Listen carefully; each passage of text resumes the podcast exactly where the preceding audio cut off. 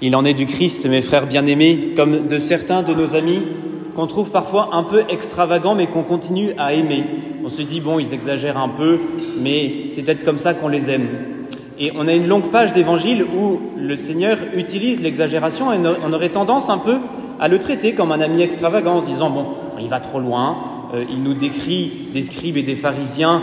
Bon, j'espère que personne ne correspondait complètement à tous ces traits de caractère, élargir leur phylactère, allonger leurs franges, aimer les places d'honneur, etc., etc. Ça fait beaucoup pour une seule personne. Mais je pense que on se trompe si on se dit simplement cela, parce que l'exagération, plus exactement, c'est ce que disent les exégètes, l'hyperbole que Jésus utilise, il le fait à dessein, il le fait sciemment et consciemment. Il veut réveiller quelque chose en nous. Et si on, se dit seulement que le Christ, bon, il exagère et puis il faut passer à côté, on se trompe. En fait, on passe à côté non seulement de l'exagération du Christ, mais on passe à côté de l'Évangile. Parce que s'il y a une exagération dans l'Évangile, c'est pour notre propre conversion. C'est pour que nous puissions comprendre ce que le Christ veut nous dire aujourd'hui. Le Christ veut d'abord que nous reconnaissions l'autorité de ceux qui sont assis dans la chair de Moïse, parce qu'ils sont les successeurs et les successeurs légitimes. Celui qui est assis dans la chair de Moïse, le scribe ou le pharisien, est un successeur de Moïse légitime. Et il en va de même d'ailleurs pour nous autres, puisque nous avons le pape qui est le successeur de Pierre, qui est assis dans la chair de Pierre, qui est son successeur légitime. Et tout ce qu'il peut nous dire, eh bien, il est recommandé par le Christ de le faire et de l'observer. Voilà pour ce que le Christ a à nous dire d'abord, reconnaître la légitimité de l'autorité, avoir suffisamment d'humilité pour la reconnaître et avoir suffisamment aussi d'intelligence et de rationalité pour l'accueillir, l'accepter, savoir qu'il nous est bon de participer au bien commun en reconnaissant l'humilité, en reconnaissant l'autorité dans l'humilité, pardon. Ça, c'est le premier point. Le deuxième point, c'est là où le Christ finalement paraît un peu exagéré, c'est qu'il va forcer un peu le trait de ces pharisiens. On sait que certains pharisiens voulaient véritablement bien faire. Saint Paul était pharisien, fils de pharisien, c'est une de ses grandes fiertés d'ailleurs, et il voulait véritablement bien faire avec la loi qu'il avait reçue, il voulait faire le bien, pratiquer la volonté de Dieu, alors il le faisait peut-être avec beaucoup de zèle, lui aussi n'a pas manqué d'exagération dans sa manière de faire et ça l'a conduit malheureusement à faire le mal, à persécuter les chrétiens, mais au fond, les scribes et les pharisiens, en tout cas pour certains, voulaient faire le bien. Seulement, même avec une grande bonne volonté, même avec une belle volonté, eh bien, peut s'immiscer des intérêts qui ne sont pas si jolis, des intérêts qui ne sont pas si beaux, des intérêts tournés vers notre propre égoïsme. Et c'est ce que le Christ dénonce aujourd'hui avec, oui, cette hyperbole qu'il utilise. Parce que, au fond, la recherche du regard des autres, la recherche de certains titres, la recherche des salutations dans les places publiques, des, des places d'honneur dans les synagogues, etc., etc., c'est quelque chose que le cœur humain connaît depuis l'origine et évidemment, cela a survécu aux scribes et aux pharisiens. On le retrouve dans nos contemporains et on le retrouve aussi, soyons honnêtes, dans nos propres cœurs. Ce désir d'être considéré, ce désir de la gloire qui vient des hommes. Et Saint Paul nous le dit, finalement, ce qu'il faut rechercher, c'est la gloire qui vient de Dieu. Parce qu'on a une soif d'être reconnu pour ce que nous sommes, on a une soif d'être aimé pour ce que nous sommes, qui de soi est légitime, mais il faut aller chercher, il faut aller étancher cette soif auprès de la seule personne qui pourra véritablement l'étancher, c'est notre Père du ciel. Et voilà pourquoi on concentre véritablement, notre évangile se concentre particulièrement sur la question de la paternité divine, parce que c'est pas rien. Et c'est peut-être là que le Christ veut véritablement appuyer ce matin. Il veut nous montrer que lorsque on reconnaît la paternité du Père, du ciel, lorsqu'on reconnaît la paternité de Dieu, eh bien, on est véritablement à notre place. On est véritablement qui nous sommes. Et on n'a même plus besoin d'aller chercher les salutations sur les places publiques. On n'a plus besoin des, premières places dans les synagogues parce que, parce que nous avons une première place dans le cœur de Dieu, dans le cœur de notre Père qui est aux cieux. La paternité divine est grande. La paternité divine est trop grande pour que nous la traitions avec comme en passant. La, paternité divine est quelque chose qui nous dépasse complètement et dans lequel nous sommes plongés. Remarquez d'ailleurs que même les prêtres que nous appelons mon père ou monsieur l'abbé, Abba ça veut dire père, eh bien pendant la messe, eh bien on vous appelle mes frères. Orate fratres, priez frères pour que mon sacrifice qui est aussi le vôtre. Et effectivement, on est tous enfants de Dieu, nous sommes tous enfants de Dieu, et c'est la première des choses que nous devons reconnaître. Et c'est pour ça que le Christ, oui, utilise encore une hyperbole pour nous dire ne donnez à personne le nom de Père. Comment ça, Seigneur J'ai quand même mon propre papa, je ne vais pas m'arrêter de l'appeler papa ou mon père.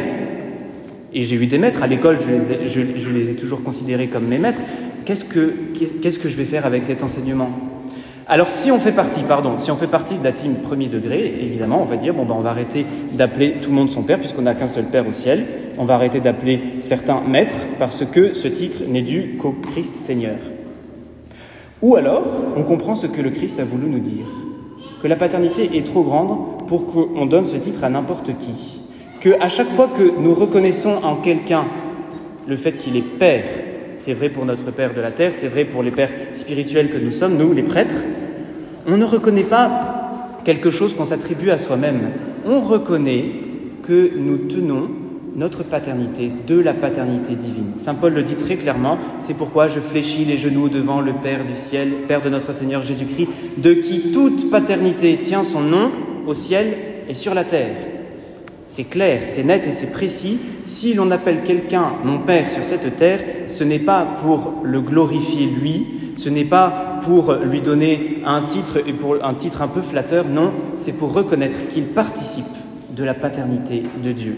Et au fond, quand vous nous appelez Monsieur l'abbé, mon Père, je pense que nous autres prêtres, nous devrions trembler parce que c'est une responsabilité gigantesque. Ce n'est pas qu'un seul titre, ce n'est pas un nom, c'est une réalité et vous nous rappelez précisément que nous tenons cette paternité-là et que oui, certains pères, qu'ils soient pères spirituels ou pères physiques, pères naturels, ont fait n'importe quoi avec cette question de la paternité, mais que nous avons cette tâche gigantesque et belle de remplir la paternité de Dieu, de la manifester au monde.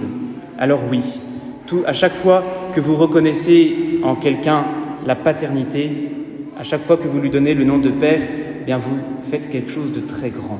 Vous lui reconnaissez sa dépendance de la paternité divine. Saint Paul, qui appelait aussi plutôt ses, euh, les disciples mes frères, il y a au moins un moment où il reconnaît sa paternité vis-à-vis des disciples. Et c'est dans la première épître aux Corinthiens. Lui aussi, il, il utilise l'exagération. Il dit Vous pourriez avoir dix mille maîtres dans le Christ, mais vous n'avez pas qu'un seul Père. Et pourquoi cela Parce que le Père, c'est celui qui engendre, c'est celui qui enfante. Il engendre dans un autre, c'est entendu, mais il enfante, il fait en sorte que la vie divine puisse se communiquer. C'est ça la première tâche du Père. C'est la première tâche de pouvoir communiquer la vie, communiquer la vie divine, communiquer tout simplement la vie du Père. Nous avons cette, tâche énorme de vous communiquer la vie, nous autres prêtres. Et c'est ce que nous faisons à travers les sacrements. On communique la vie évidemment à travers le sacrement du baptême, on la renouvelle à travers le sacrement de pénitence et de réconciliation, et on l'augmente, on l'accroît à travers le sacrement de l'Eucharistie. Le prêtre, c'est celui voilà, qui transmet, qui transmet la vie. Le Père, c'est celui qui transmet la vie. Le Père, c'est aussi celui qui donne une sécurité nécessaire, une sécurité affective, émotionnelle, une sécurité spirituelle qui nous permet d'être véritablement libres, de ne pas rester accrochés au regard des autres, de ne pas rechercher ces salutations et, cette gloire qui ne peuvent venir que des hommes et qui ne satisferont jamais notre cœur. Lorsqu'on est assuré de l'amour de Dieu, lorsqu'on est assuré d'avoir un Père au ciel, eh bien, nous, sommes aussi assurés de ce que nous sommes. Nous n'avons pas besoin d'aller chercher euh, l'approbation des hommes. Parfois même, et je sais que cela peut toucher certains d'entre nous, nous avons besoin de pallier à une mauvaise image de notre Père, parce que notre Père physique, notre Père naturel n'a pas été à la hauteur, ou il a été absent, Il est parfois même bien difficile de considérer Dieu comme notre Père lorsque nous n'avons pour seul exemple qu'un Père qui a été, voilà, n'a pas été à la, hauteur. Et je sais, mes frères bien-aimés, que cela peut en toucher plus d'un parmi nous. Cela est bon de le dire aujourd'hui. Nous avons au moins un Père au ciel qui nous assure cette sécurité-là. Nous avons un Père au ciel qui est à la hauteur de cette paternité divine, de cette paternité tout simplement. Et nous avons un Père qui nous donne, qui nous offre ce cadre-là, qui nous sécurise, qui nous donne véritablement la possibilité d'être libres, des enfants de Dieu libres. Cela est bon de le savoir et cela est bon de le vivre encore plus. Parce que notre société ne fait pas du tout la promotion de la paternité. Je ne vous apprends rien. Notre société essaie de rabaisser cette notion et cette réalité qu'est la paternité, alors nous avons cette tâche, nous, de reconnaître que nous sommes enfants de Dieu. Nous avons cette tâche de reconnaître humblement que nous sommes tous les fils et les filles d'un même Père. Et c'est ce que le Christ a voulu dire dans l'Évangile. Vous n'avez qu'un seul Père, celui qui est aux cieux. Oui, véritablement, tous les pères de la terre ont un seul Père, et tous les enfants de la terre ont un seul Père, qui est le Père du ciel. Il est bon de reconnaître cette paternité et cela est un gage pour notre vie spirituelle, pour grandir dans notre intimité avec Dieu. Donc le Père est celui qui engendre, le Père est celui qui nous sécurise, le Père est enfin celui qui nous rend libres, c'est-à-dire que lorsqu'on sait qu'on est aimé par le Père, on peut user de notre liberté, on peut même avoir un petit peu d'audace pour se comporter en enfant de Dieu, avoir un peu d'audace pour pouvoir vivre dans l'Église en ayant quelques intuitions, puisque nous sommes sûrs de l'amour de Dieu. Nous sommes sûrs que même si nous trébuchons sur le chemin, même si nous n'avons pas la meilleure des idées ou les meilleures des idées, nous avons un Père qui trouvera toujours, toujours le moyen de nous relever, toujours, toujours le moyen de nous rattraper. Alors oui, il s'agit de ne pas faire n'importe quoi avec notre liberté, c'est sûr, mais l'Église a besoin de notre liberté. L'Église a besoin que, naissent en son sein des enfants qui soient véritablement libres et qui puissent servir l'Église dans cet esprit de liberté, avec les intuitions, les projets personnels qui sont les nôtres, qui sont les vôtres, mes frères bien-aimés. C'est cela se comporter en enfant de Dieu, c'est cela se comporter en enfant de lumière. Le Père est donc celui qui engendre, le Père est celui qui sécurise, le Père est celui qui rend libre. Accueillons ce Père du ciel, même si nous n'avons pas eu la chance d'avoir un Père sur la terre qui a été à la hauteur. Et vous, chers pères de famille, chers parents, c'est vrai, vous tenez votre paternité de Dieu. Soyez-en fiers, soyez véritablement fiers d'être père de famille. On ne vous le dit peut-être pas assez, mais il y a une grande fierté à être père de famille.